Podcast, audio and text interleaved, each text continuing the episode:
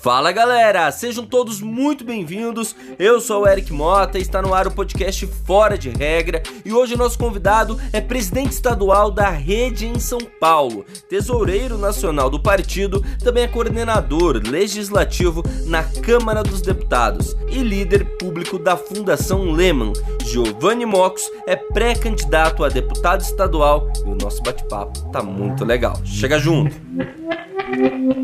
Giovanni Mocos, muito obrigado por topar participar, meu cara. Eu que agradeço, Eric. É um prazer estar aqui mais uma vez no Regra conversando com você. É, você é sempre muito bem-vindo. Ficou prata da casa já, entendeu? Esse lugar aqui é isso, entendeu? A gente vai falar sobre democracia, vai falar sobre várias coisas, mas esse lugar aqui não tem tanta democracia, não. É o lugar em que eu trago quem eu quero, entendeu?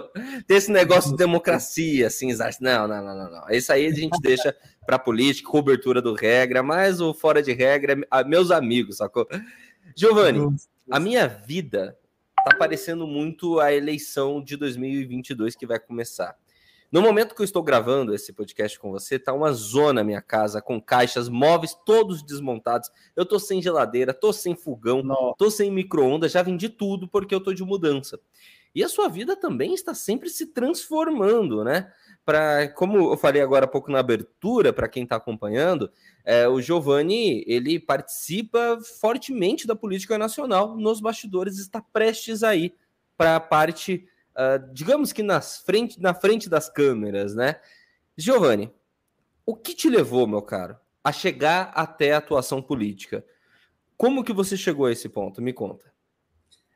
Cara, é, é uma história longa, né? Apesar de eu ser, eu ser jovem, tenho 27 anos, eu já estou há oito anos em Brasília, atuando politicamente. Isso começou lá em 2012, quando eu estava saindo do ensino médio, aquele momento que todo mundo fala o que, que eu quero fazer da vida e tal, e eu sempre quis fazer algo que impactasse a sociedade. Eu sempre quis um projeto, sempre quis atuar em projetos de transformação social. E na época eu olhei para a diplomacia, pensei em fazer o Itamaraty, é, fui participar da Rio Mais 20, a Conferência das Nações Unidas para o Desenvolvimento Sustentável, que era uma oportunidade incrível aqui no Brasil de acompanhar uma, um evento de alta cúpula da ONU que falava justamente sobre transformação em, em grande escala. E ali eu gostei muito do que eu vi, foi uma experiência muito bacana, mas eu conheci algumas figuras que me mostraram que a gente também pode fazer isso, talvez de uma forma mais rápida que a diplomacia, que seria através da política, através da ação política. Nessa, nessa época, nessa ocasião, eu conheci a Marina Silva, que estava fundando um partido, a Rede Sustentabilidade, que é o partido que eu faço parte, sou dirigente. E é, eu olhei, comecei a olhar para a política e fazer, é isso, é isso que eu quero fazer na minha vida. E aí eu tinha passado em duas faculdades federais na época, né, em relações internacionais, tanto na Federal do Rio de Janeiro quanto na do Rio Grande do Sul. É, pronto já para mudar para o Rio de Janeiro, foi quando eu falei para os meus pais, quero desistir dessas duas que eu passei e ir para Brasília fazer a Universidade de Brasília. Procurei os cursos, vi gestão de políticas públicas como algo que dialogava diretamente com o que eu queria fazer e com uma atuação política. Falei, é isso que eu vou fazer.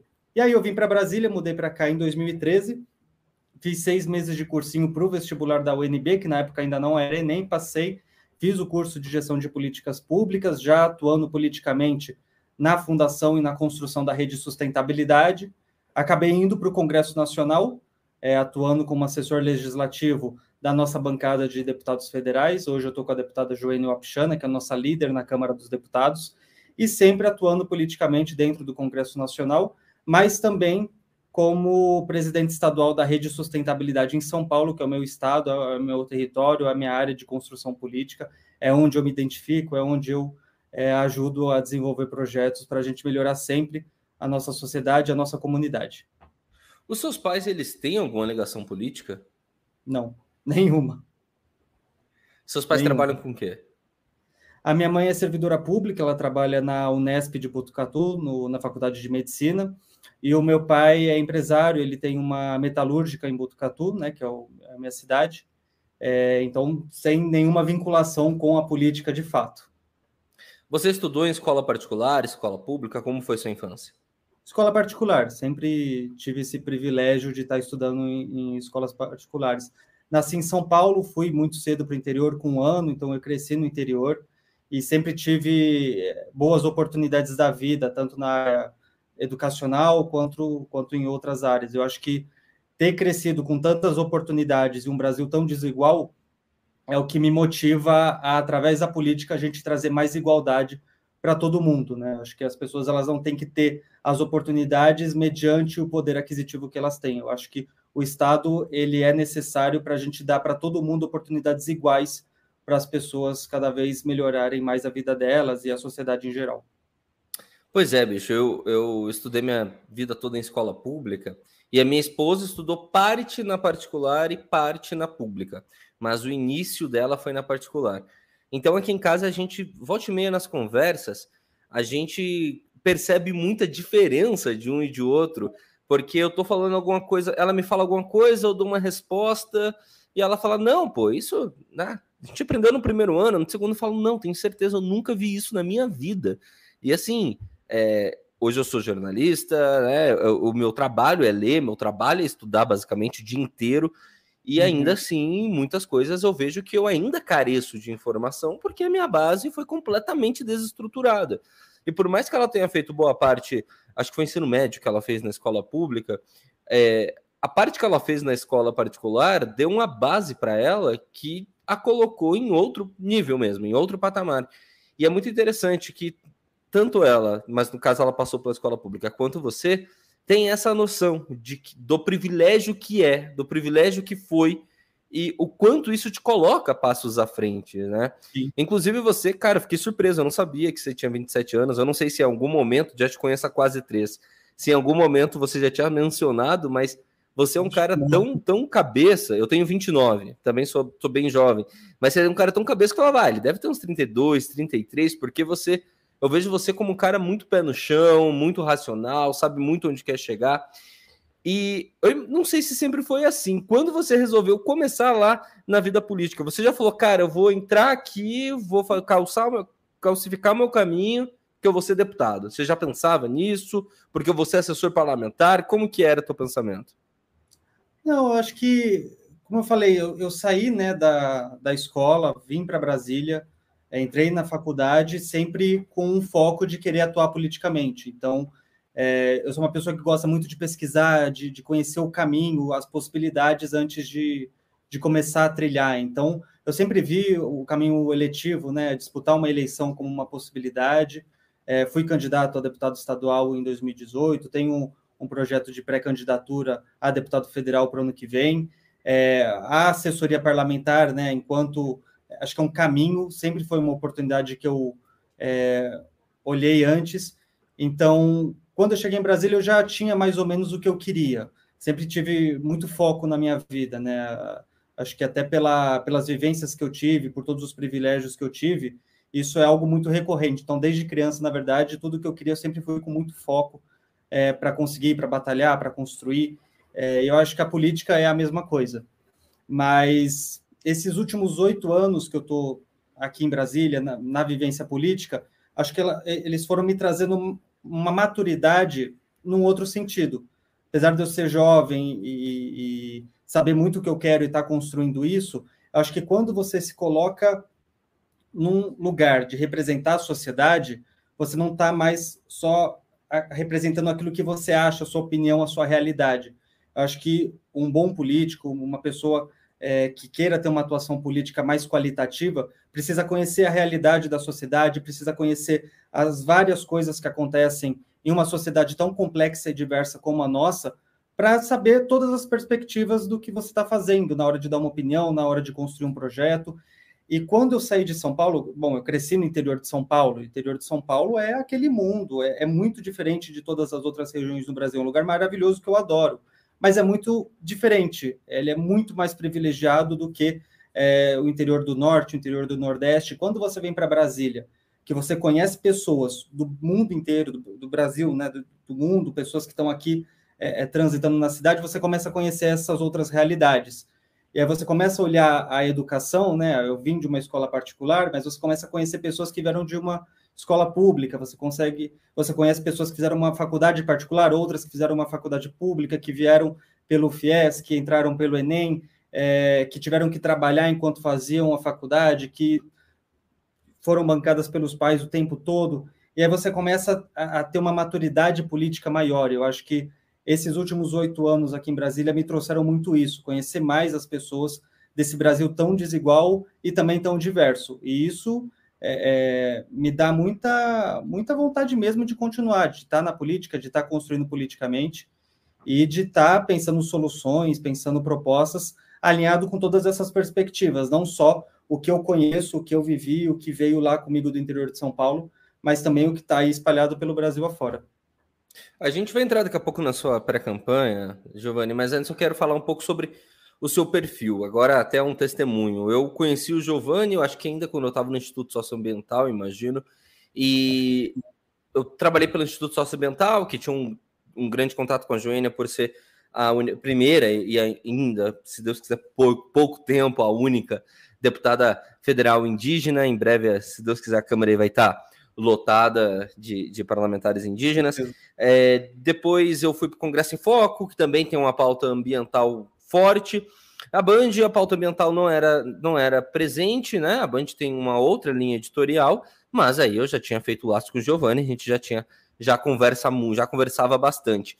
E eu vi o Giovanni muito ali naquele plenário, antes da pandemia, nós repórteres poderíamos, podíamos entrar no, no plenário da Câmara, e eu vi o Giovanni muitas vezes revoltadíssimo, porque o Giovanni, uh, o que, que acontece muito? Vamos lá, existem dois perfis de assessores. O assessor técnico, que ele assessor, eu estou aqui para assessorar o meu parlamentar e dane-se o que for dar. O que o meu, desde que o meu parlamentar saia bem, o resto que se lasque. E tem aquele assessor que veste a causa. E eu vejo muito você, Giovanni, como alguém que veste a causa e não é à toa que eu, eu levei uma amizade com você, porque eu vejo você como uma pessoa sincera. E o Giovanni está lá no plenário, aí, sei lá, a, a própria oposição está fechando um acordo que é super bom para o governo, para o Centrão, para perpetuar o sistema. Giovanni fica puto junto com a Joênia, que a Joênia também, ela sempre marca a posição. Se vocês repararem, é, a rede é o único partido da oposição que não vota a, a, as pautas que a oposição acaba se vendendo, fazendo aqueles acordos pelo mal menor. Uhum. Eu nunca vi a rede votar pelo mal menor. E eu imagino, Giovanni, por que, que eu tô falando tudo isso? Porque eu imagino que no início, hoje você está com 27, mas olha quando você estava com 20, 22, 23, e você se deparava com, com esses. Com, com essa sujeirada que muitas vezes acontece dentro da política, da pessoa defender A mas aí simula um acordo que na verdade não necessitava ser feito para aprovar o B, porque ela com B vai lucrar mais. Eu imagino que no início devia ter sido muito difícil. Você lembra seus primeiros impactos em Brasília, cara? Você chegou a falar, cara, eu não vou ficar nessa merda, não, eu vou vazar daqui, que isso aqui tá falindo esse país. Chegou a pensar isso em algum momento? Não, não cheguei a pensar isso. Pelo contrário, eu falei, nossa, a gente precisa eleger mais pessoas desse nosso campo para enfrentar tudo isso, porque é, é difícil, é difícil. É, eu, eu acho que a política é muito a arte do diálogo. É você estar tá ali dentro do plenário e dialogar com a oposição, é dialogar com o governo, é conversar, é debater, é falar, né? O parlamento vem daí, de você ter essas trocas. Mas uma coisa que eu aprendi, Eric, é que a gente nunca pode abrir mão dos nossos princípios. A gente nunca pode ir por uma proposta de incoerência. Eu aprendi muito isso com a Marina Silva, é, dentro, dentro da, da, construção política da rede de sustentabilidade, o maior bem, o bem mais precioso que a gente tem como figura pública é a coerência. E aí, quando a gente está dentro do plenário da Câmara dos Deputados e vem uma proposta de acordo com o governo, em que ah, a gente não vai desmatar 100% da Amazônia, a gente só vai desmatar 50%. E aí a oposição vai e apoia isso, porque vai ser uma moeda de troca por um outro projeto depois, não dá. Tipo, não dá. É, é tem algumas coisas que a gente não tem como fazer o mal menor. A gente não pode abrir mão dos nossos princípios, a gente não pode abrir mão da nossa coerência. Eu acho que cada vez mais, principalmente o campo socioambiental, que é o campo político que eu que eu milito bastante, que a gente construiu a rede de sustentabilidade, que a gente dialoga muito dentro da Câmara, a gente tem que eleger cada vez mais pessoas comprometidas com esses princípios. E não faça só uma política de conveniência de ir na rede social e falar lá, vou defender a Amazônia e tal, mas na hora que vem um PL da grilagem, na hora que vem um PL da regularização fundiária, na hora que vem um PL é, que é contra o desmatamento, mas na verdade a gente sabe que não é bem assim, vai lá e faz o acordo e vota a favor. E aí, infelizmente, a gente tem é, posições de muitos partidos que são parceiros em várias causas, mas que acabam flexibilizando esse tipo de coisa. Então eu não olho para isso com vontade de desistir, eu fico muito bravo mesmo, como você falou, mas eu acho que isso dá cada vez mais gás para a gente continuar e estar tá elegendo mais pessoas também comprometidas com essas causas. Porque aí tem uma bancada fortalecida dentro do Congresso que tenha o meio ambiente, o desenvolvimento sustentável, o combate às mudanças climáticas como bandeira mesmo, como princípio, a gente vai começar a poder fazer enfrentamentos mais firmes com relação a esses desmontes que, infelizmente, a gente está vendo é, nesses últimos anos. E você tem se preparado para isso. Você, Giovanni, tem estudado muito há alguns tempos e você participa de alguns projetos de renovação política. Me conta um pouco sobre eles e o que te atraiu até eles. Acho que a qualificação. É, uma coisa que eu vi quando eu cheguei no Congresso Nacional como assessor é que a gente, infelizmente, tem muitos parlamentares que não se qualificam para fazer os debates de temas tão importantes que passam dentro do Congresso. Então, para a gente falar de educação pública, para a gente falar de saúde pública, para a gente falar de segurança pública, para a gente falar de políticas econômicas, sociais, enfim, de vários temas, a gente tem que estudar, a gente tem que se qualificar. E isso não é uma coisa que eu via dentro do Congresso Nacional com a frequência que a gente precisa. Então, logo que eu percebi isso, eu falei, eu preciso me qualificar cada vez mais para a gente poder é, é, contribuir para o debate público de forma mais qualificada. E aí eu comecei a procurar movimentos. É, na época ainda não tinha a onda dos movimentos de renovação, mas a gente tinha movimentos de qualificação política como a RAPS, que é a Rede de Ação Política pela Sustentabilidade, que eu faço parte desde 2015. Agora, mais recentemente, eu também ingressei como líder público da Fundação Lema, inclusive no último final de semana, a gente teve um encontro anual em São Paulo que o tema era Brasil 2032, recodificando amanhã, que é olhar para essa próxima década e como a gente enfrenta os desafios impostos para o Brasil para os próximos 10 anos. É, então, eu sempre procurei esses movimentos e esses espaços que tenham pessoas também com esse compromisso que eu tenho, da gente qualificar o debate público e cada vez estar se capacitando mais para a representação política. Então, isso foi fundamental na minha trajetória até agora e vai continuar sendo, porque acho que tem várias profissões que a gente tem que estar tá em, em, constante reciclagem, sempre aprendendo cada vez mais. Eu acho que a política é uma delas. Na minha opinião, é, acho que qualquer pessoa que, que queira estar tá num espaço de representação política tinha que fazer é, cursos como o de gestão de políticas públicas que eu fiz na Universidade de Brasília, porque é um curso que você tem matérias e você olha perspectivas de educação, de saúde, de meio ambiente, é, de todos os aspectos que, que é, dialogam com a sociedade, com os problemas da sociedade. Porque senão a gente só fica lá sendo, é o que mais tem, né? Parlamentares de, de rede social, que vai lá para o plenário só para abrir uma live, ficar falando ali em busca de like, e na hora de debater um, projeto como o PL da grilagem, não tem a mínima ideia do direito de fundiário, não tem a mínima ideia do direito ambiental e do impacto que esses projetos têm para a população, né? Ouviu, Bia, que esses ela sempre tá com a câmera na mão fazendo uma live. Mas enfim. E, e, cara, você falou da Fundação Lehman. Qual que é a tua, o que que você faz lá? Me explica direitinho o tua, teu cargo e o que que ele, que que ele significa na fila do pão. Não, não é. Eu não faço parte da instituição na equipe, não tem um cargo. A, a Fundação Lehman ela tem vários programas de, de pessoas que querem contribuir com a sociedade. Eu acho que o principal deles é pela educação. Então você tem as pessoas que ganham as bolsas para estudar, para ir se qualificando cada vez mais. E eles têm um programa que é o Programa de Líderes Públicos, que são pessoas que querem ajudar a transformar a sociedade através da política. É, então, são pessoas de vários partidos, de várias ideologias, que têm é, alguns compromissos, alguns princípios inalienáveis, como o combate à corrupção, como é, o desenvolvimento socioeconômico da sociedade. E aí a gente teve um encontro anual nesse último final de semana, então, é, foram cerca de 300, quase 400 pessoas nesse encontro, para debater a, a, agendas prioritárias pelos próximos 10 anos, quais são os desafios que a gente vai ter pelos próximos 10 anos. Mas, assim como esse, tem vários outros encontros, a gente, às vezes a gente faz capacitações temáticas é, na área de segurança pública, na área de educação, isso é muito legal porque traz uma qualificação técnica para a gente poder debater esses temas, e também traz outras perspectivas, porque também são pessoas do Brasil inteiro que vivem esses problemas de formas diferentes em cada uma das suas localidades, em cada uma das suas regiões. E como eu falei, quando a gente está na política, a gente tem que legislar olhando para o Brasil inteiro, são 200 milhões de pessoas, e não só aquelas que votaram em mim ou aquelas que fazem parte ali da minha comunidade. O Brasil é muito grande, é muito diverso, é muito plural, e a gente tem que abraçar todo mundo e pensar soluções para todas essas pessoas. E essa perspectiva é algo que a Fundação Lehman traz de uma forma muito qualificada e que tem contribuído muito é, para a minha formação como liderança pública. E a Fundação Lehman ela só atua no Brasil ou ela tem trabalhos no exterior também?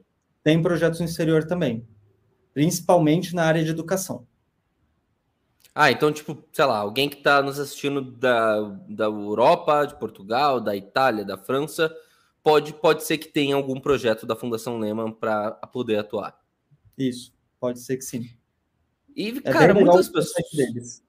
Com a ascensão do, do, desses grupos de, de, de capacitação política, é, com a Tabata Amaral, Felipe Rigoni, conseguindo galgar degraus públicos em posições públicas, a gente viu também, como é de se esperar sempre, sempre que algo, alguém se destaca, martelada a toma. E a gente vê as pessoas falando que, por exemplo, a Tabata, ela trabalha em nome do grupo, do, acho que é da Fundação Lema ela também, né? É. É, e que por trás dela tem Jeff Bezos, e a galera mistura as coisas e faz uma... Tem muita gente que acredita que essas instituições, elas servem somente para para perpetuar a ideia de quem a fomenta, de quem incentiva financeiramente, e que quando alguém é formado politicamente através dessa instituição e lá chega, essa pessoa, por mais que ela tenha sido eleita com um determinado discurso, ela vai atuar em nome daqueles milionários que sustentam essa fundação. É mentira? É verdade? Qual a tua visão sobre isso? Explica melhor como funciona a atuação política de quem é formado através, se continua algum tipo de vínculo ou não necessariamente. A política ela é um campo por natureza, de muita disputa, né, Eric?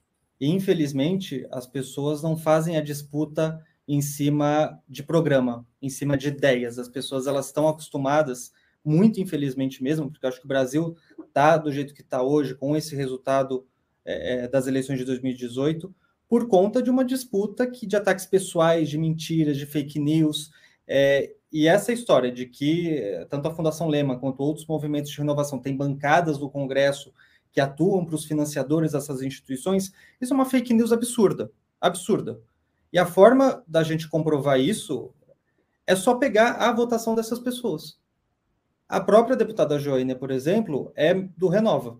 Ela participou do Renova, eu participei do Renova, Tabata participou do Renova.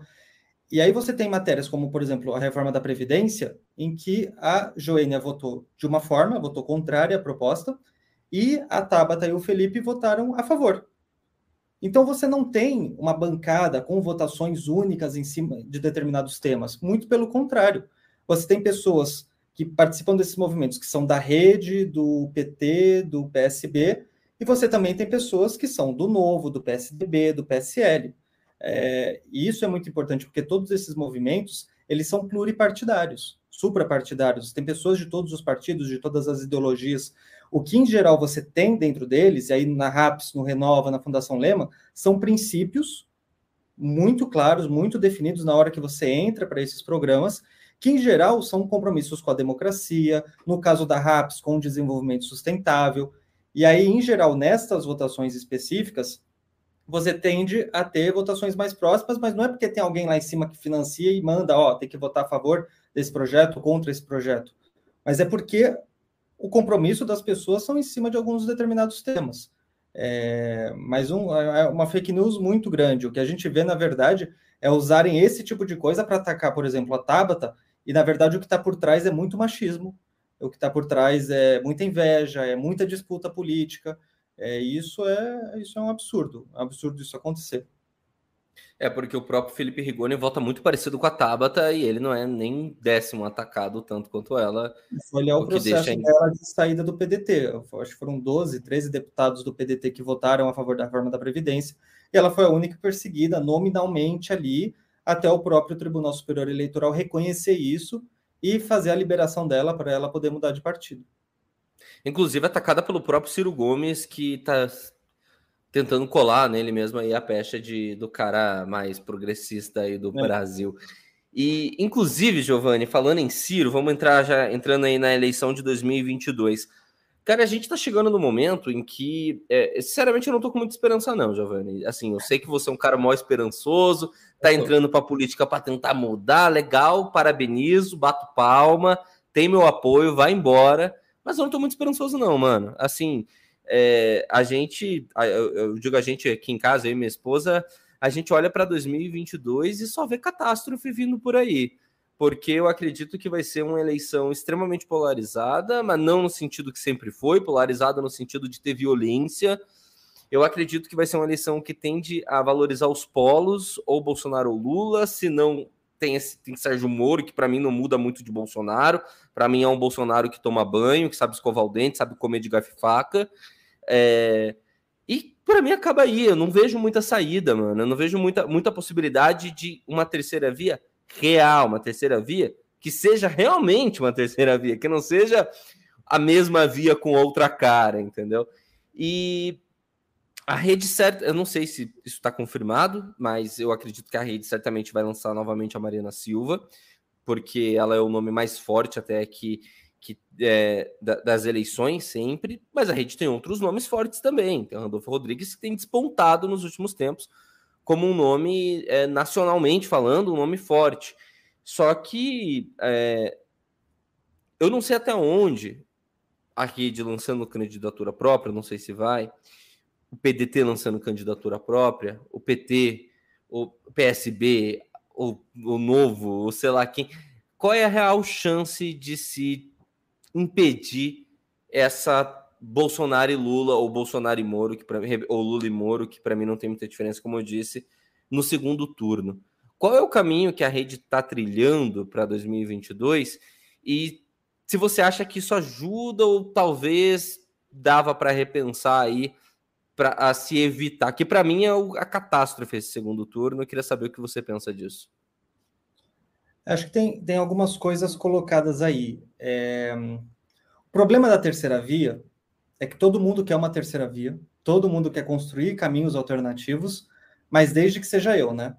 Se é você, eu não quero. Então aí você disputa, eu disputo e a gente.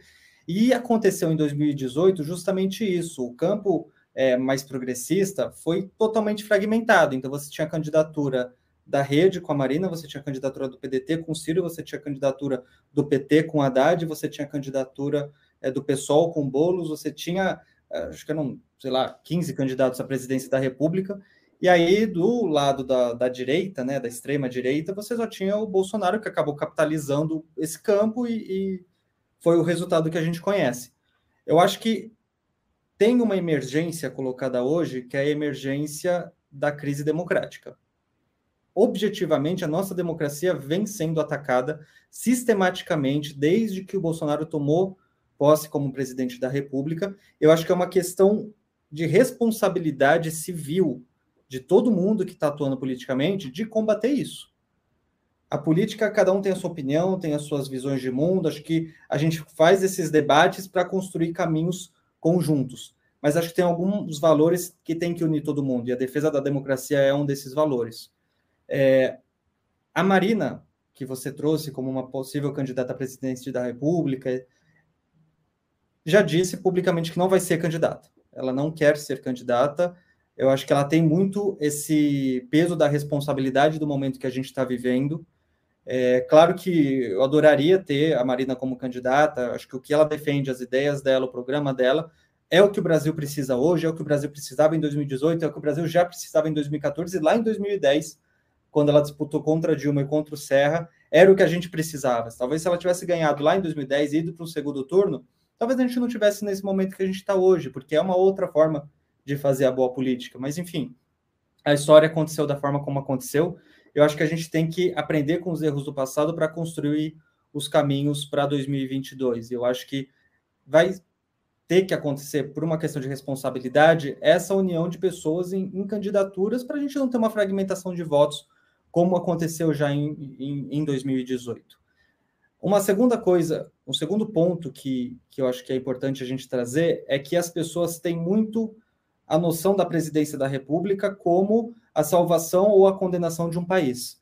E uma coisa que eu, eu conheci dentro do Congresso Nacional é que o parlamento legislativo tem um peso muito maior na condução do país do que só a presidência da República. Claro que o presidencialismo, principalmente como ele é feito no Brasil, onde o presidente da República tem uma caneta extremamente pesada e pode fazer muita coisa com decreto, com medida provisória, enfim, com toda a máquina do executivo, isso pesa muito, mas o Congresso também tem um peso muito grande, principalmente na gestão do Rodrigo Maia, quando ele era presidente da Câmara dos Deputados. Acho que o legislativo ganhou uma independência e uma autonomia que há muito tempo não se via no Brasil. Então, a minha esperança para 2022, ela não é exatamente olhando para o Palácio do Planalto. Eu acho que está se caminhando mais uma vez para uma polarização entre Lula e Bolsonaro, e nessa disputa eu vou estar com quem vai estar com a democracia. Eu, eu acho que todo mundo tem que estar com quem estiver defendendo a democracia. É, mas eu acho que a minha esperança ela vem muito do parlamento. Acho que o resultado eleitoral de 2022 para deputados e deputadas, para senadores e senadoras da República, vai ser diferente do que a gente teve em 2018. Talvez pessoas hum, que ganharam no grito percam um pouco de espaço nas eleições do ano que vem e a gente possa ter pessoas mais qualificadas ganhando essas cadeiras, porque na hora que vem uma medida provisória, como aconteceu diversas vezes no governo Bolsonaro, essa medida é, obrigatoriamente passa pelo Congresso Nacional. E se você tem parlamentares qualificados, com a própria Tabata, que, que você citou aqui, que chega uma proposta dela, a própria Joênia, e a gente vem e faz emendas, a gente disputa, a gente tenta construir caminhos diferentes, o Congresso pode aprovar textos melhores, aí o Executivo é obrigado a cumprir. Então, acho que a minha esperança vem de uma renovação qualitativa no, no parlamento, não uma renovação quantitativa, porque também em 2018 a gente teve quase 50% de renovação nas casas e, na minha opinião, foi uma renovação para pior. A gente tem pessoas muito mais qualificadas, por um lado, mas tem uma galera que ganhou pelo grito da rede social que não é nem um pouco qualificada. Estou aqui a Bia Kisses, que hoje é presidente da Comissão de Constituição e Justiça, que é uma anticomissão de Constituição e Justiça. Tem a Carla Zambelli, que é presidente da Comissão de Meio Ambiente, que é uma, uma anticomissão de meio ambiente. E a gente tem que dar uma resposta para isso também dentro do parlamento. Então, a esperança vem daí. Acho que é importante a presidência da República, acho que todos esses atores, Ciro, Marina, Lula, Boulos, tem que sentar para conversar, o Dória, o Moro mesmo, acho que essa, essa galera tem que sentar para conversar, para a gente ter projetos menos fragmentados que façam a oposição ao Bolsonaro, que é totalmente antidemocrático e um perigo enorme para o nosso país, mas também olhar para o parlamento e ter essa renovação qualitativa lá dentro, eleger deputados e deputadas, senadores e senadoras comprometidos com esses princípios, com a democracia, com o desenvolvimento sustentável e por aí vai. Às vezes, se os parlamentares só pensassem esses novos, já estaria tão bom, cara. Precisava nem ter pensamento bom, bastava pensar. Teve uma vez, Giovanni, que eu, 2019, estava tinha uma pauta. É responsabilidade minha, tal, tá, que eu tô falando. Fica susto que não, não boto não tua conta, não. É o Eric que tá falando. Tem muita gente burra. É, cara, eu tava lá no plenário, eu precisava pegar uma informação de um deputado da base governista, e tava o Hélio Negão.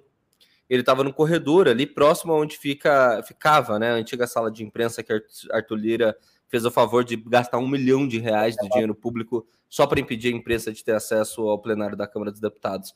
Enfim, e ele estava ali perto da antiga entrada do, do, da sala de imprensa e eu perguntei, era alguma pauta que o governo queria saber se os governistas iam votar sim ou não e ia entrar naquele dia mais tarde. Eu parei, o deputado, tudo bem? Eu sou o Eric, na época eu estava no Congresso em Foco, o Eric do Congresso em Foco, tal matéria vai entrar. Eu só queria saber se os senhores já têm alguma orientação do governo. E nesse meio tempo, começou a votação. O Rodrigo Maia estava presidindo e ele abriu a votação. Aí ele falou: peraí, que eu tenho que votar e saiu correndo. Aí os outros deputados do PSL que estavam ali, os novatos também, não, não, não, não, nós estamos obstruindo. Aí outro deputado, não, mas está obstruindo é voto não. Aí ele, é, eu tenho que votar não. Aí o deputado, não, não, obstrução não vota. E o outro, sim, obstrução vota não. Cara, eu cruzei o braço, eu fiquei olhando aquilo. Só para quem está assistindo nos entender. Uhum. Obstrução significa que você não existe. Você obstrui na, na, na é, você obstrui no, no, no, placar lá, quando você fala que você está obstruindo, tem obstrução, maneira de obstruir. Você apresenta vários requerimentos e tal. Mas tem a, a norma de obstrução, que ao invés de votar sim ou não, você fala: meu partido tem obstrução. O que, que isso faz? Faz com que todos os parlamentares daquele partido não constem no plenário. Então, o partido em obstrução pode derrubar o quórum. o quórum é a quantidade de pessoas no plenário. E a depender da matéria, é necessário o número X de, de, de parlamentares. E se muitos obstruem, então a matéria não pode nem sequer ser apreciada, nem para ser derrubada, nem para ser aprovada. Pronto. Em um minuto eu te expliquei o que é obstrução, e agora você sabe mais do que o Hélio Negão sabia no final de 2019. Porque ele não sabia que obstrução não tinha que votar porcaria nenhuma. Aquilo me assustou de um jeito, Giovanni. Que eu Sim. falei, cara, não é possível, esses caras são os parlamentares. Ele não sabe o que é obstrução. De uma coisa, Dona Maria e o seu Zé. Outra coisa é um deputado federal. Tipo, não, meu amigo, você tem que manjar esse requerimento, esse, esse, é esse, esse regimento de cabo a rabo, sabe? É Enfim, é, você citou agora há pouco, só queria exemplificar essa, essa, essa, essa transformação para pior que você citou. É, mas eu gostaria também que você citou agora há pouco o Moro, falou que é necessário sentar e dialogar até mesmo com o Moro. Você acha que, assim, eu acho que João Amoedo não é igual a Bolsonaro, mas para mim Sérgio Moro é um Bolsonaro que toma banho, cara. Você acha que não? Você vê alguma diferença?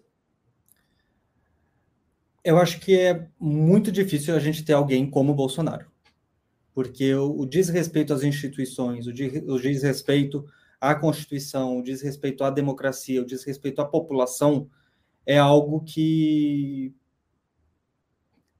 é o único que a gente vê que é desse jeito e é totalmente condenável. Pelo menos o Sérgio Moro, semana passada, fez um tweet é, defendendo ali medidas sanitárias por conta da pandemia. Acho que só isso por si só já, hum, já tá. coloca ele em um outro lugar, porque mostra pelo menos um senso de responsabilidade com o público, com a população, com o que é público, é, que é melhor do que o que a gente já tem aí. Isso não quer dizer que não tem erros, isso não quer dizer que ele é a melhor opção, na minha opinião. Eu acho que os excessos que foram cometidos no judiciário, enquanto ele era juiz da Lava Jato, por mais que a gente teve avanços no combate à corrupção, é totalmente condenável.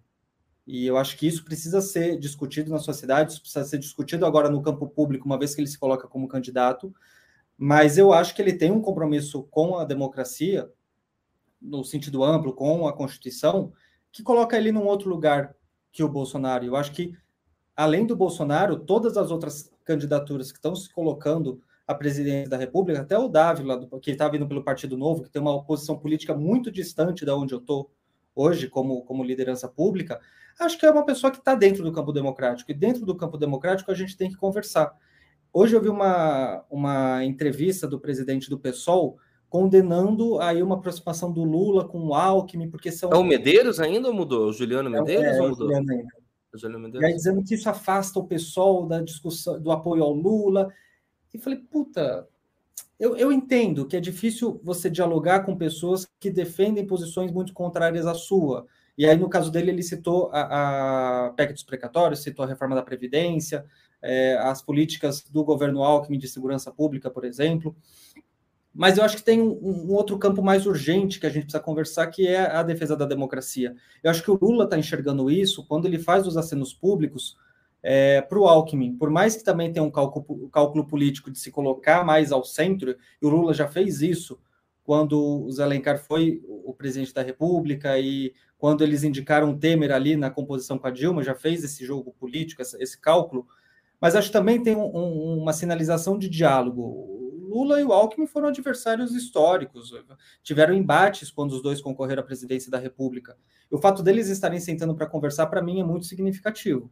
Eu acho que mais. Não, nesse ponto eu concordo com você. Eu acho que tem que dialogar. Eu acho mesmo que tem que dialogar. Eu só não, eu só não consigo colocar o Moro tanto no campo democrático, sabia? Porque eu acho que o que ele fez, eu vou, eu vou explicar o meu ponto. O que ele fez na Operação Lava Jato, a maneira que ele conduziu a Operação Lava Jato, eu acho que é um perfil de alguém extremamente autoritário, a, a, ao meu ver. É, a, a, maneira é que ele sabia que, o que ele estava fazendo de errado, ele sabia que ele não podia ter aquelas conversas com os procuradores. Não, não adianta dizer que ele não sabia que ele sabia, ele era juiz, ele sabia.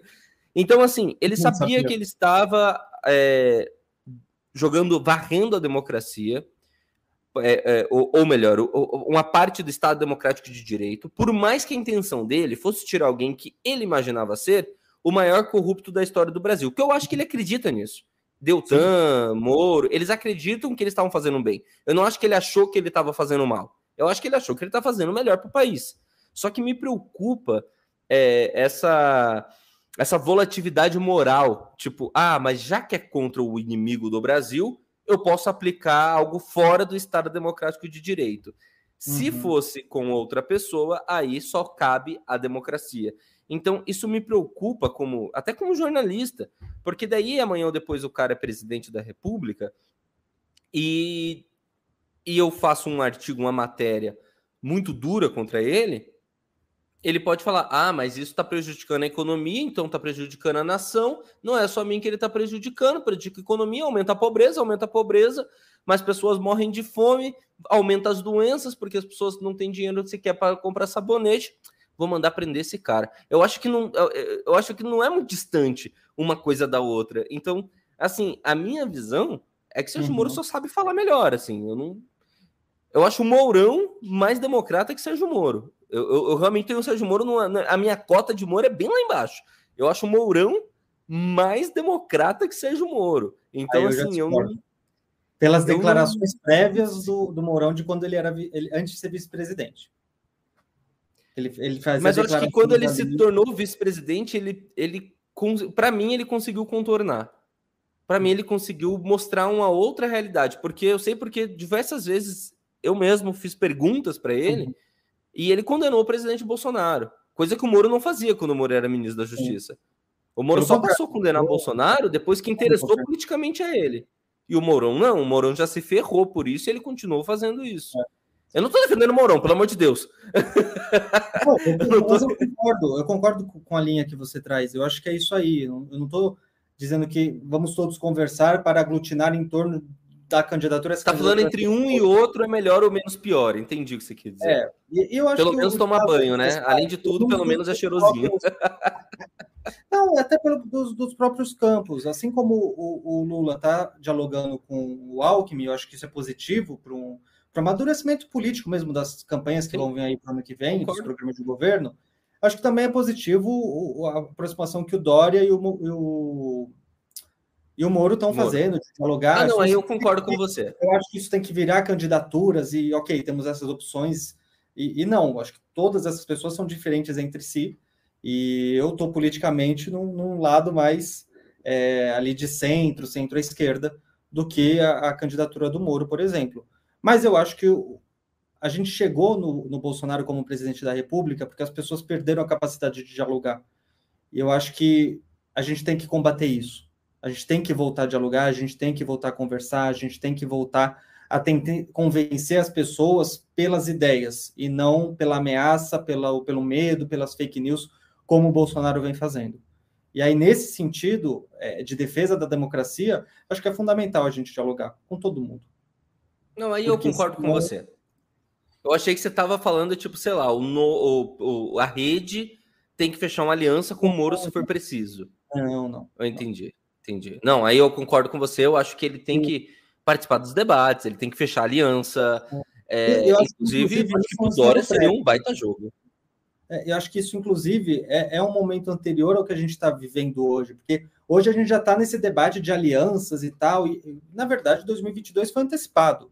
A gente, tá, a gente já deixou de hoje pensar é, políticas de enfrentamento à pandemia, inclusive no debate público, para debater a eleição de 2022 como se as eleições fossem daqui 45 dias e não daqui quase um ano.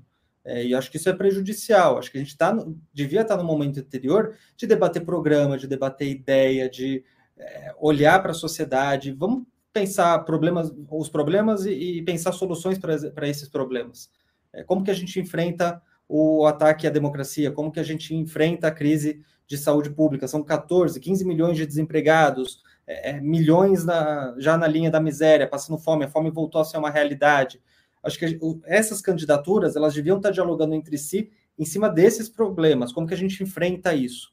E a partir do, do próprio debate, naturalmente vão, se, vão surgindo caminhos, aglutinação de candidaturas e por aí vai. Mas se a gente vai para um debate só de alianças, de ah, já estamos fechando aqui meu, os partidos que vão estar comigo, que vão me apoiar, a gente antecipa um debate e deixa de discutir problemas e soluções e o que as pessoas precisam hoje, que a população precisa hoje, é de soluções para os problemas terríveis que elas estão vivendo, na crise econômica, social, ambiental, política.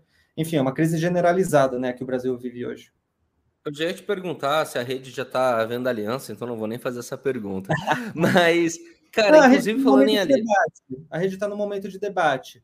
É, principalmente as nossas figuras nacionais como a Marina, o Randolfo, que você citou, que esses dias até saiu uma notinha na Mônica Bergamo de que ele, ah, talvez uma candidatura a presidente. Acho que a gente está no momento de dialogar, dialogar com o Ciro, dialogar é, é, com as outras candidaturas, com o Lula, com o Boulos, com o Alckmin. Vamos, vamos dialogar, vamos ver quais são os programas de governo, como que a gente enfrenta esses problemas. Eu acho que a rede, o PDT seria, o rede PDT PSB ali seria Partido Verde, seria uma aliança interessante a se pensar politicamente. É, cara, falando em aliança, tem uma coisa que me chamou muita atenção, Giovanni, e, e ali eu tive uma certeza muito grande do posicionamento que eu colocaria a rede no Lego, aqui no mapa, se eu tivesse que mapear os partidos, que foi na volta das coligações.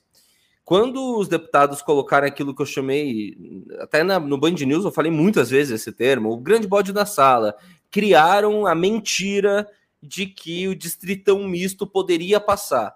Assim, para mim, eu não sei se em algum momento aquilo chegou a ter alguma chance real. Para mim, eles pegaram algo que ia ser nitidamente reprovado, ao meu ver, pelo menos naquilo que eu estava vendo, eu estava falando já uma semana, olha, a tendência é que não passe, a tendência é que não passe, pelo que eu estava conversando, porque ninguém estava assumindo que ia votar assim.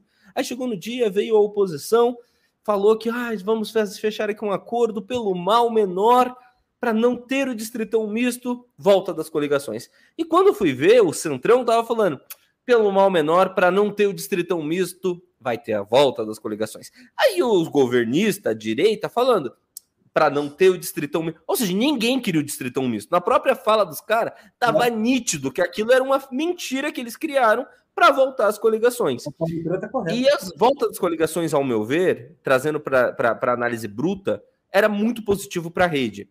Porque a rede hoje tem apenas uma deputada federal, ela tem dois senadores, né? Ou é um senador? Senadores. Dois senadores. Ah, é o Contarato, é ele que estava esquecendo. Tem a, uma deputada federal, a Joênia Wapchana, dois senadores, então ela não atinge ali a cláusula de barreira para receber fundos partidário. Com a coligação, ela poderia ter é, campanhas mais, mais parrudas, ganhar, voltar a ganhar recursos para poder investir nas suas campanhas, com isso aumentar sua bancada. Só que por uma questão programática do partido, ideológica, votou não e denunciou. Vi a Joênia falando, batendo no pé, falando que aquilo era um absurdo. Ou seja, ela até se, se, se expondo ali para tomar porrada dos seus aliados, que é a galera da oposição. E, e tomou, viu? cara, isso. Hã? E tomou. Tomou? E eu, quando vi isso, eu falei, cara, para mim, eu acho que você viu que eu publiquei até no meu Twitter. Sim. Depois de hoje, para mim, a rede é realmente o partido mas a rede é o novo. A rede é o partido mais ideológico, que defende ideologicamente muito aquilo que ela quer. Enquanto o novo também, cada um no seu campo. E o novo defende muito aquilo que ele acredita, ponto. Defende a ideia deles. E eu vi a rede, para mim, é os únicos dois partidos, porque eu já vi o pessoal fazer com, com, concessões, o PT, o PDT, o PSB, todos os outros. E, cara, quando vocês se colocam nessa posição, politicamente vocês podem até ganhar, mas na prática ali, na, na, na no campo bruto, vocês acabam perdendo. Porque, por exemplo, com a, a não volta das coligações, com a, com a. Se não viesse a voltar as coligações, vocês perderiam, vocês perdem, porque vocês deixam de fazer coligação, deixam de ganhar dinheiro. Uhum. Como que funciona essa balança dentro do partido? Porque, né, trabalhando em Brasília, eu sei que o peso partidário é muito grande, ou na, na rede é um negócio muito uniforme de vamos defender o que é certo e ponto, mesmo que isso nos prejudique? Tem uma ideia que a gente já, principalmente nesses debates mais polêmicos de impacto na sociedade, que a gente sempre repete dentro da rede é: primeiro a gente tem que ver o que é melhor para o país, para a sociedade. Depois a gente vê o que é melhor para o partido, depois a gente vê o que é melhor para os nossos projetos individuais que, que no coletivo compõem a rede. E isso, por consequência, força a gente a ter posições coerentes com o que a gente acredita, sem fazer concessões. E as coligações foram um desses exemplos. Seria muito positivo para a rede, muito positivo a volta das coligações. muito positivo mesmo. O desafio da cláusula de barreira não é fácil. Partido está fazendo um grande esforço nacional para a gente eleger o mínimo de 11 deputados e deputadas federais em 2022, para ultrapassar a cláusula de barreira e, e, voltar a ter algumas funcionalidades que prejudicam, inclusive, a atuação parlamentar. A Joênia, como a única deputada, líder sozinha na Câmara dos Deputados, sem essas prerrogativas, sem essa estrutura, sofre muito para defender as posições dela. E, e, além das posições do partido, tem a, a, causa indígena, que de onde ela vem, a única deputada indígena, e é muito importante a atuação dela. Seria fundamental a gente ter mais estrutura é, para o desempenho desse mandato, e assim, da mesma forma, os nossos senadores, Randolfo e Contarato. Mas votar a favor da volta das coligações seria ser extremamente incoerente com os princípios que a gente acredita, como da renovação política, como de uma política mais ética, mais limpa. Em 2016, 17, que foi a última reforma eleitoral antes dessa que a gente acabou de, de votar no Congresso, é, a gente votou contra as coligações, pelo fim das coligações, que acabou passando naquela oportunidade. Então, como que a gente vota contra as coligações em 2017 e três, quatro anos depois a gente vota a favor? Seria um causuísmo muito grande e, e não vai no sentido do que a gente acredita como um melhor modelo econômico, modelo político, como um melhor modelo é, é, de representação política. As coligações, como elas não têm um alinhamento é, programático, você pode fazer uma coligação entre rede e o PSL. É, e aí você vota, alguém que acredita na, no, no, campo socioambiental, vota no deputado na candidatura da rede e acaba elegendo alguma do PSL e vice-versa. Então ela distorce o resultado. Isso é extremamente incoerente com o que a gente acredita. E por mais que fosse muito positivo para a rede a volta das coligações, a gente não tinha como, naquele momento, defender de forma causuística isso dentro do plenário, como infelizmente fizeram outros partidos da oposição. E quando a Joênia, que é a nossa líder, vai para a tribuna da Câmara dos Deputados e faz essa denúncia, coloca isso com todas as letras, automaticamente líderes da oposição, que são progressistas, que são parceiros realmente, em outras causas, falam: ó, desse jeito a rede nunca mais vai eleger ninguém. E aí a resposta que a gente dá para isso é: prefiro não eleger não ter mais a rede do que ter um partido chamado rede, mas que não tem mais compromisso nenhum com seus princípios, com seus valores, e aí acabar virando só mais uma sigla é, fisiológica em meio a tantas outras que a gente tem por aí. Então, abrir mão dos nossos princípios, abrir mão dos nossos valores é algo que a gente, como partido e os nossos parlamentares, os nossos agentes públicos, não vão fazer. Porque a partir do momento que a gente cruzar a linha da coerência em coerência, a gente perde aquilo que a gente tem de mais valioso, que é a confiança das pessoas que votam nas candidaturas da rede, porque sabem que ao votar na gente, o partido não vai abrir mão, não vai negociar, não vai dar para trás. Isso não significa uma posição de intransigência e de não dialogar. A rede, inclusive, é um dos partidos que mais dialoga dentro da Câmara dos Deputados sozinha. A, a Joênia, como nossa líder, conseguiu aprovar um plano emergencial de enfrentamento à pandemia para os povos indígenas, com um acordo do plenário, em que todos os partidos, com exceção do Partido Novo, votaram a favor, o governo orientou a favor daquele projeto. Então foi uma articulação, foi um diálogo, e sem abrir mão de nenhum dos nossos princípios. Então dá para fazer isso, dá para atuar politicamente dessa forma, é, e é isso é algo que a gente fez nas coligações, é algo que a gente fez em toda a reforma político-eleitoral, e é algo que a gente faz em todos os outros debates. Como diria Geraldo Alckmin, dá para fazer. Dá para fazer. É... Ah, vem cá, mano. Você vai sair aí deputado federal de São Paulo. Você vai disputar com monstros da política nacional, pessoas encacifadas, tanto de dinheiro quanto de já ter fama, poder. Como que você está se preparando para essa campanha? O que você pretende pautar como linha principal ali do seu é, possível mandato? Como que você está visualizando isso?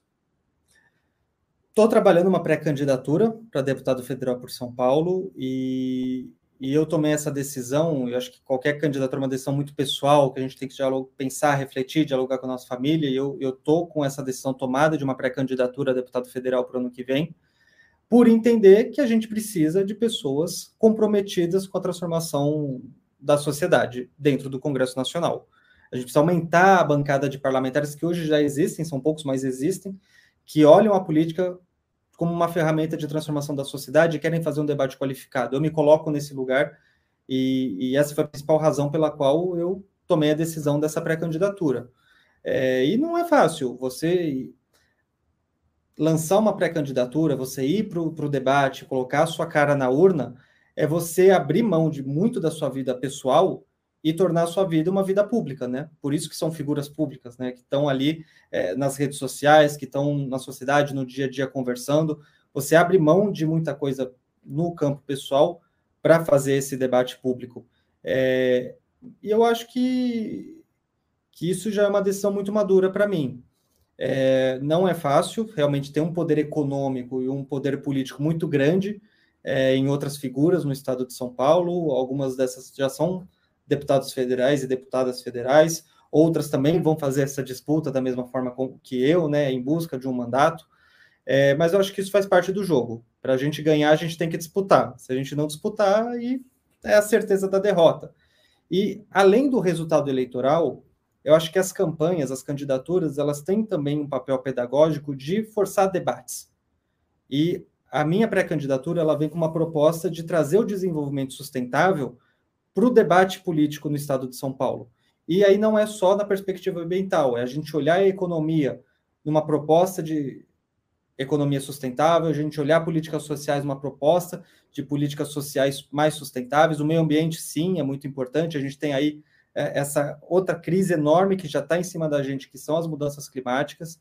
É, e, infelizmente, a gente vê poucos partidos e poucas pré-candidaturas colocando esse debate é, para a sociedade enfrentar e debater, e, inclusive, poder ter a chance de eleger representantes nesse campo. Então, eu estou trazendo muito desenvolvimento sustentável é, como principal ponto dessa pré-candidatura.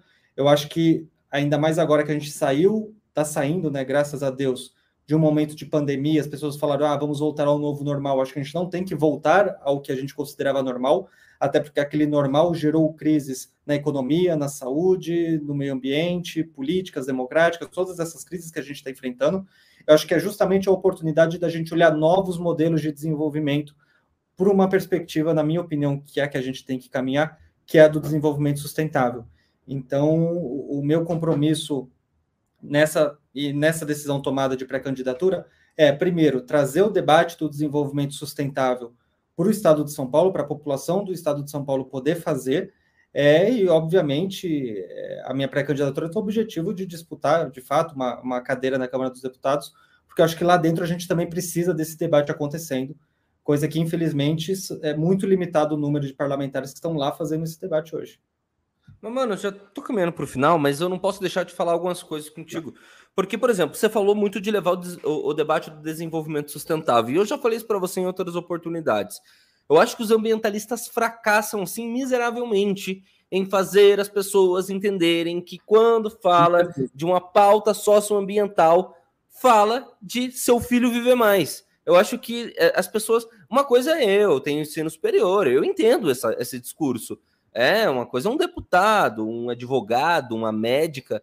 Mas se você para para falar com a minha mãe, que só estudou até quarta série, e fala, não, eu tenho uma, uma pauta de desenvolvimento sustentável, eu falo, caguei. Eu quero saber se vai tapar o buraco da minha rua. Sim, ah, deputado sim. federal não faz isso. Caguei. Eu quero que tape o buraco da minha rua. Enfim, como chegar, cara, para essa população que não sabe nem o que faz um deputado federal e fazer ela entender que é necessário votar em alguém que tem uma agenda socioambiental. Como fazer isso? É justamente trazendo o desenvolvimento sustentável, o desenvolvimento sustentável para a vida das pessoas.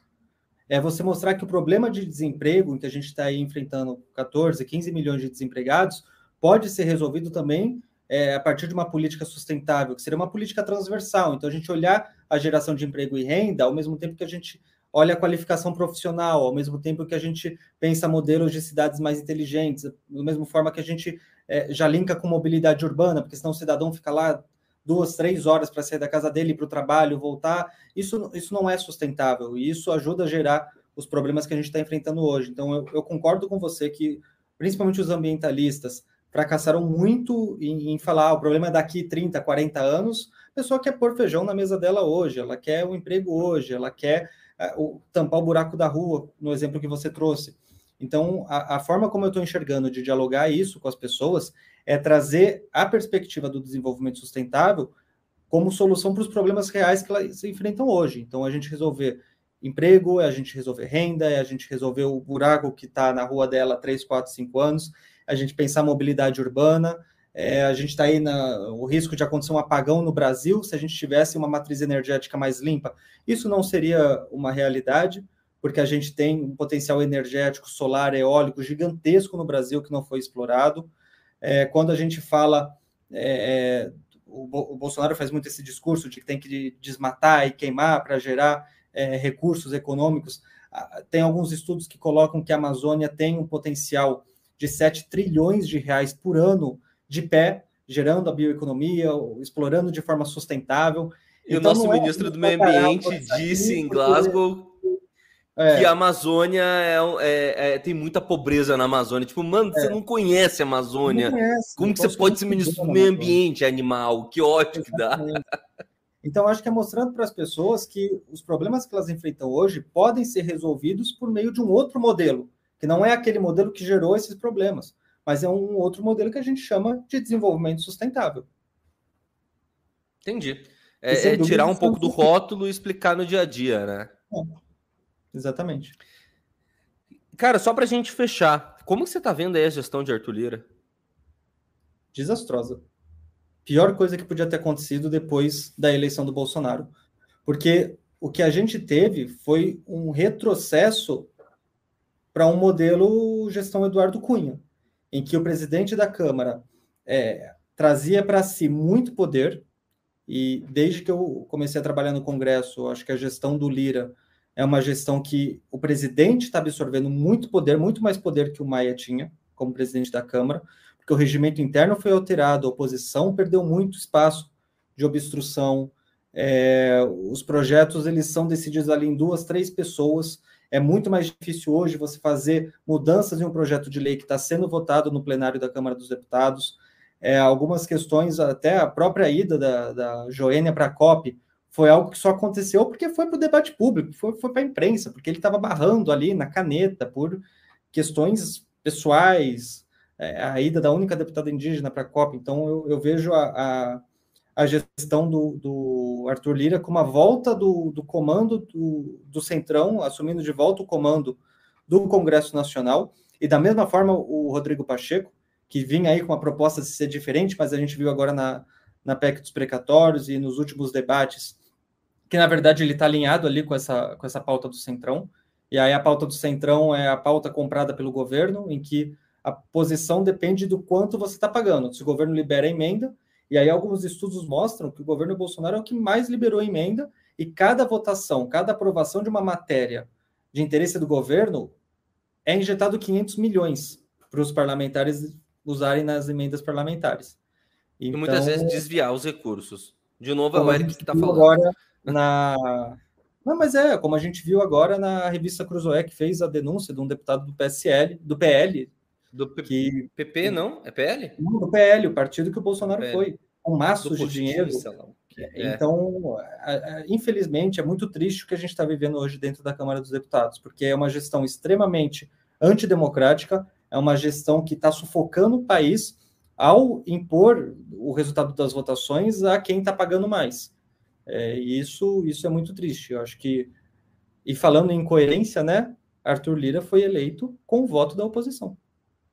Exatamente. E, só para e só para a gente fechar a prova de que tem muita coisa errada nessa, nessas emendas parlamentares é que eles não querem divulgar as retroativas, aquilo que eles já gastaram. E eu perguntei para uma pessoa muito próxima ali, a Rodrigo Pacheco, num, naqueles office coletivos, né, do lado do uhum. Supremo Tribunal Federal, ele falando no dia que ele foi conversar com a Rosa Weber, essa pessoa falando assim: ah, não, então ele explicou que não tem como e tal. E aí eu falei, mas vem cá, para descobrir quem votou, é, quem distribuiu para onde e como. Não basta cada gabinete dos 513 deputados e 81 senadores falar, eu distribuí X milhões para tal projeto. Não é simples assim? Cara, ele travou, olhou para mim e falou: a legislação não obriga isso. Ou seja, não querem. Não querem, não querem dizer com que gastaram milhões do dinheiro público. Giovanni, cara, foi um papo muito legal. É, eu vou chamar mais vezes mesmo, que esse espaço é meu, chamo quem eu bem entender, entendeu? Democracia na urna, aqui no Fora de Regra, não. O Giovanni, gente, para quem tá chegando agora, participou do canal do Regra dos Terços, de alguns vídeos que eu fiz. E, cara, o espaço aqui tá aberto, mano. Volta quando você quiser e boa sorte no futuro possível pleito aí. Agradeço, agradeço muito o espaço, agradeço muito a amizade. É sempre um prazer estar aqui conversando com você, é, que compartilha muito também dessa, dessa irritação com o que acontece em Brasília. E por mais que você falou que vocês não estão muito esperançosos, eu sei que você é um cara esperançoso e está aí no, no, seu trabalho no dia a dia também, sempre tentando melhorar a, a, sua a realidade, a sua comunidade. Então, agradeço muito pelo seu trabalho, agradeço muito pelo espaço. É, e pode chamar que a gente vê mais vezes sim, com certeza. A minha resistência é sempre a comunicação. Eu gosto de cutucar todos os lados. Gosto Mas mesmo de botar o dedo na ferida. E ó, se for deputado, eu vou te encher o saco, viu? Mas Saiba que eu vou te perturbar. É Gente, muito obrigado a todo mundo que acompanhou. Giovanni, quais são suas redes? Todas arroba Giovanni Mocos. Então, Twitter barra Giovanni Mocos, Instagram barra Giovanni Mocos, Facebook barra Giovanni Mocos. Mocus é com CK, M-O-C-K-U-S, Giovanni com dois N's e um I. O meu é arroba Eric Mota no Eric Mota TV no Twitter, jornalista Eric Mota, Facebook e Instagram. Muito obrigado a todo mundo que acompanhou. Até a próxima. Tchau. E aí, curtiu a conversa? Faz o seguinte, ó, não esquece, se inscreve no canal do YouTube do podcast Fora de Regra, também segue a gente no Spotify e siga o Regra dos Terços nas redes sociais, em todas elas, arroba Regra dos Terços. Eu sou o jornalista Eric Mota no Instagram e no Facebook e Eric Mota TV no Twitter e a gente se vê na semana que vem. Tchau!